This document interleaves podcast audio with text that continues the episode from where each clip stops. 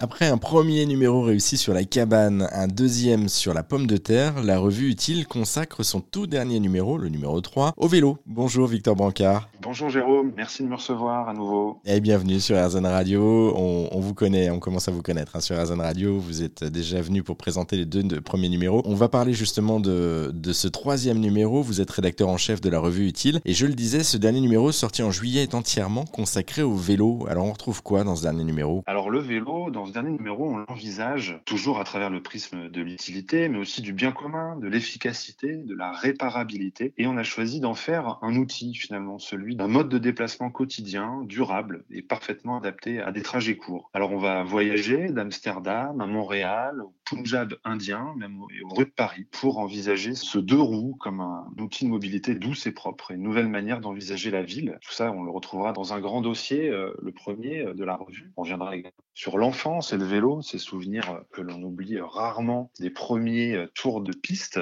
et puis aussi les pavés du Nord avec la course Paris-Roubaix et ceux qui entretiennent les pavés du parcours. Et puis ensuite, on a rencontré Jeannie Longo, la sportive française la plus titrée de l'histoire du sport français, qui a été pendant nombre, plusieurs décennies la, la figure emblématique et malgré elle d'un féminisme qui ne disait pas vraiment son nom, qui n'est pas fan des manifestations cyclistes trop bruyantes et euh, fâché avec les embouteillages en tout cas. Et puis euh, dans une partie catalogue, là on rentre dans la pratique, son objectif est de, de faire gagner nos lecteurs en, savoir, en autonomie. Il retrouvera des conseils de lecture, des conseils d'outillage pour réparer son vélo, et puis des itinéraires cyclables que des lecteurs euh, nous ont proposés. Et enfin, dans une partie finale, des plans toujours qui sont dans leur rabat à la fin de la revue. Il y en a trois pour là passer vraiment à la pratique, construire une, une caisse en bois pour son porte-bagages, dévoiler une jante à l'aide d'un stylo, et puis remplacer un câble et une gaine de frein soi-même. Trois opérations euh, pas trop complexes, mais qui euh, vous mettront forcément sur la voie d'un premier bricolage euh, cycliste. Merci beaucoup Victor Brancard. je le rappelle, le numéro 3 de la revue Utile consacré au vélo est donc disponible en ligne depuis juillet. Pour celles et ceux qui veulent aller plus loin, on a mis également tous les liens sur notre site internet